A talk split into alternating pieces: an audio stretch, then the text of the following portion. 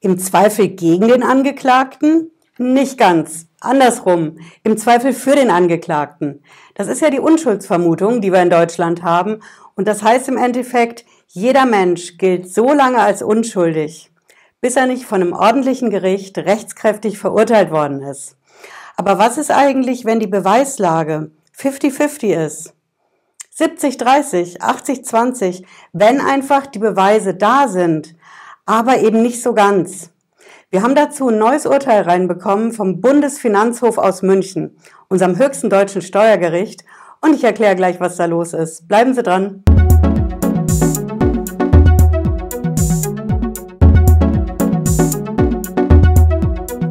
Bin Patricia Lederer, ich bin Rechtsanwältin in der Frankfurter Steuerrechtskanzlei Lederer Law.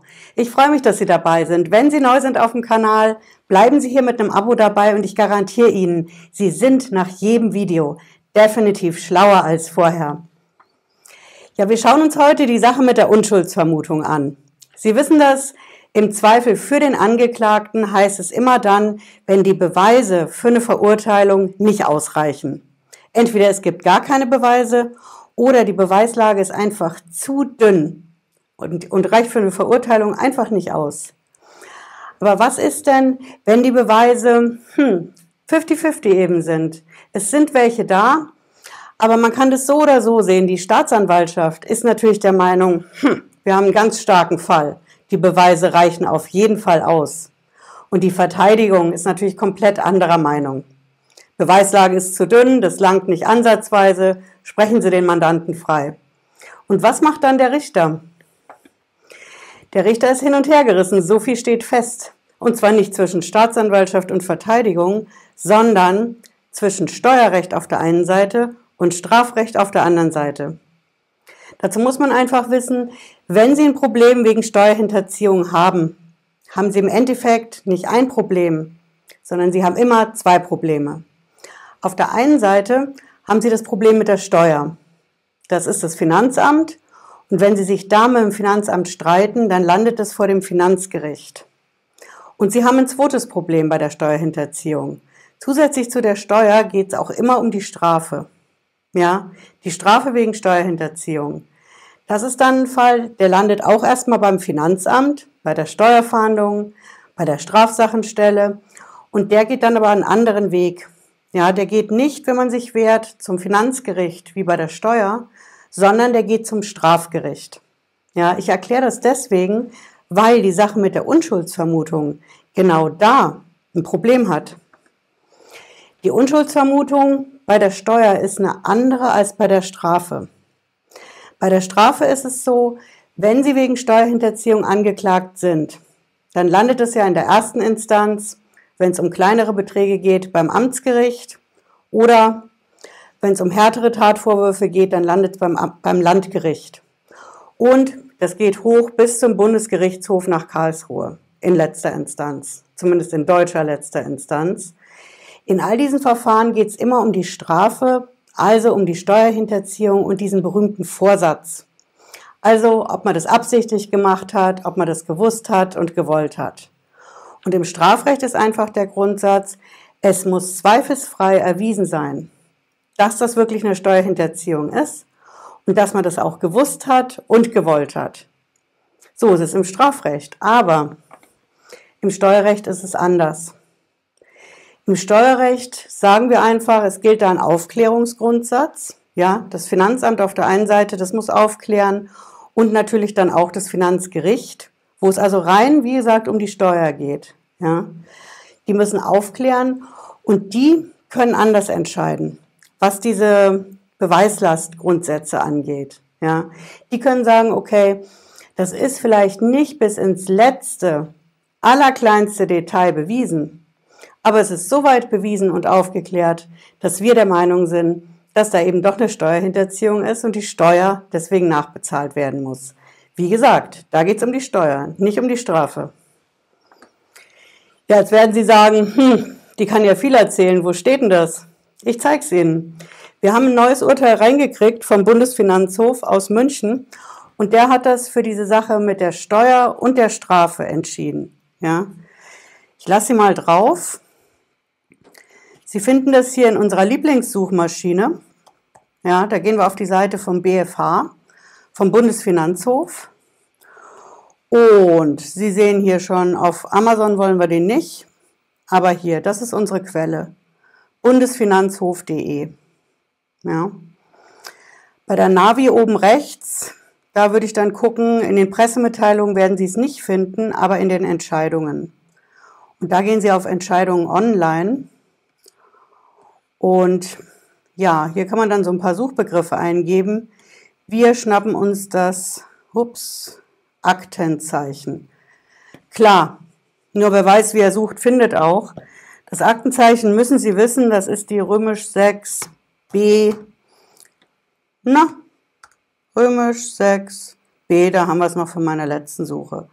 29 aus 20. Das ist unser Urteil.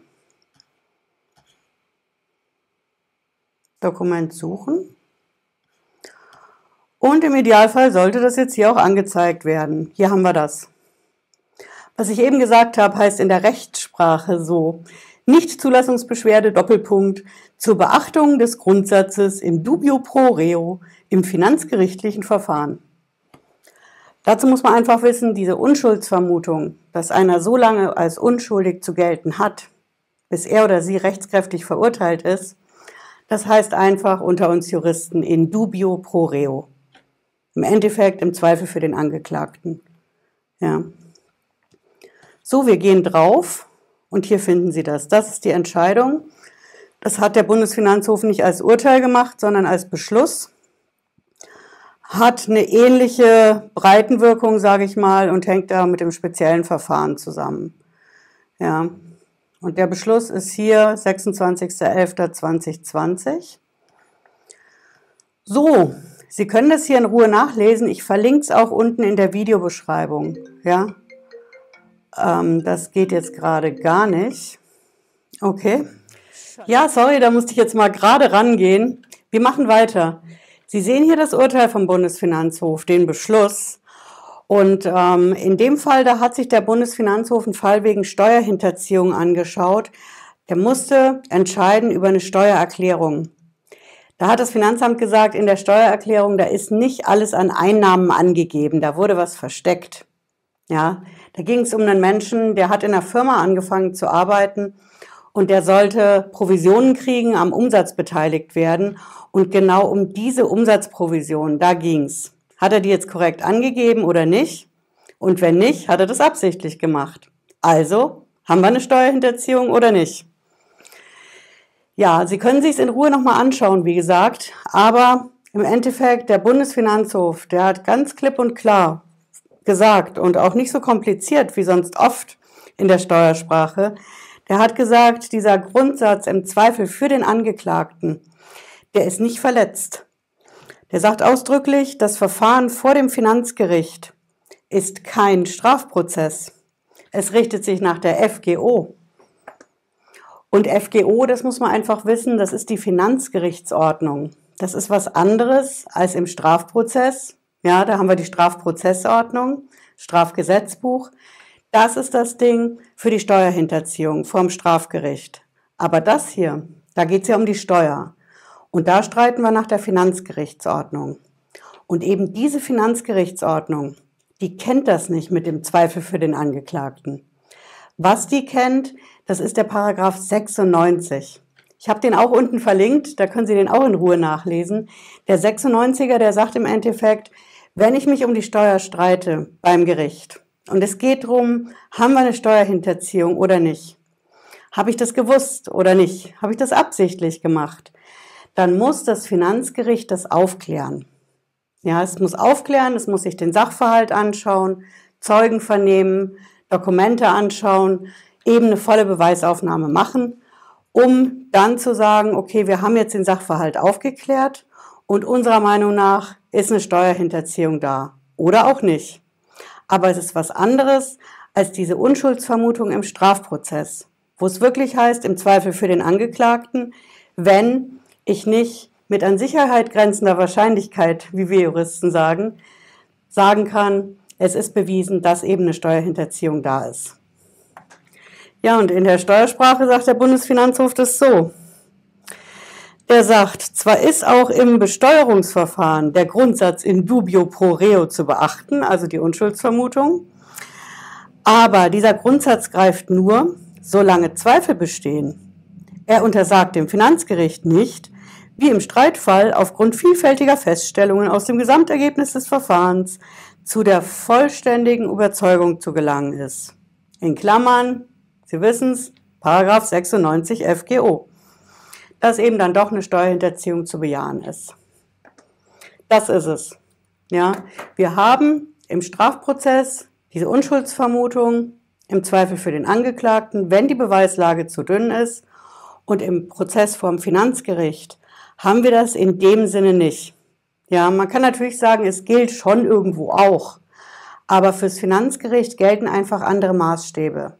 Die müssen einfach sagen, wir klären den Sachverhalt auf, vollständig und da, wo wir es nicht können, da machen wir eine Beweisaufnahme, wir nehmen Zeugen ins Kreuzverhör, wir schauen uns genau die Dokumente an, lassen Gutachten erstellen und am Ende des Tages sagen wir, wir haben genügend aufgeklärt, und wir sind zu der Überzeugung gelangt, es ist eine Steuerhinterziehung da. Aber von der Unschuldsvermutung ist dann am Ende nicht mehr wirklich die Rede. Ja, das ist der entscheidende Unterschied zwischen dem Strafprozess, wo es wirklich um die Strafe wegen der Steuerhinterziehung geht, und dem Prozess vom Finanzgericht, wo es rein um die Steuer geht. Und das hat halt jetzt der Bundesfinanzhof als höchstes Steuergericht in München entschieden. Das heißt, die Entscheidung, die hat schon ein gewisses Gewicht. Ja, die betrifft, wie gesagt, nur die reine Steuer und nicht die Strafe. Aber eben wichtig für Sie zu wissen ist, dieses im Zweifel für den Angeklagten, das gilt nicht allumfassend bei der Steuer. Wenn ich ein Problem habe wegen Steuerhinterziehung, habe ich, wie gesagt, immer zwei Probleme. Hm? Zwei Probleme. Und bei dem einen Problem der Strafe, da kann ich sagen, okay, ihr müsst als Anklagebehörde schon ziemlich genau wissen und Beweise vorlegen können, dass eben die Chance nicht nur 50-50 ist, sondern ihr müsst mir die Steuerhinterziehung wirklich nachweisen können. Aber im Prozess, wo es um die Steuer an sich geht und nicht die Strafe, unser Thema hier, da gilt das in dem Sinne nicht, sondern da muss einfach das Finanzgericht hingehen und aufklären. Und dann am Ende sagen, okay, jetzt sehen wir schon, dass eine Steuerhinterziehung da ist oder nicht. Wenn das Finanzgericht das nicht macht und nicht richtig aufklärt, dann gibt es nicht im Zweifel für oder gegen den Angeklagten, sondern dann geht es halt einfach in die Revision. Hm? Wir haben im Steuerprozess einfach zwei Instanzen, jedenfalls in Deutschland. Vom Bundesverfassungsgericht mal abgesehen, wir haben das Finanzgericht und das muss aufklären. Und wenn es das nicht macht, dann geht es eben zum Bundesfinanzhof nach München. Hm? Ja, ich hoffe, es hat Sie schlauer gemacht heute. Wenn Sie wollen, hören Sie in den Podcast nochmal rein zur Sendung und schauen auch eben in die Quellen zum Video hier unten. Wir sehen uns, wenn Sie mögen, wieder spätestens Freitag 18.30 Uhr oder ich gehe schon aus vorher, weil einfach andauernd was brandneues zu berichten ist. Bis dann, bleiben Sie gesund. Ciao.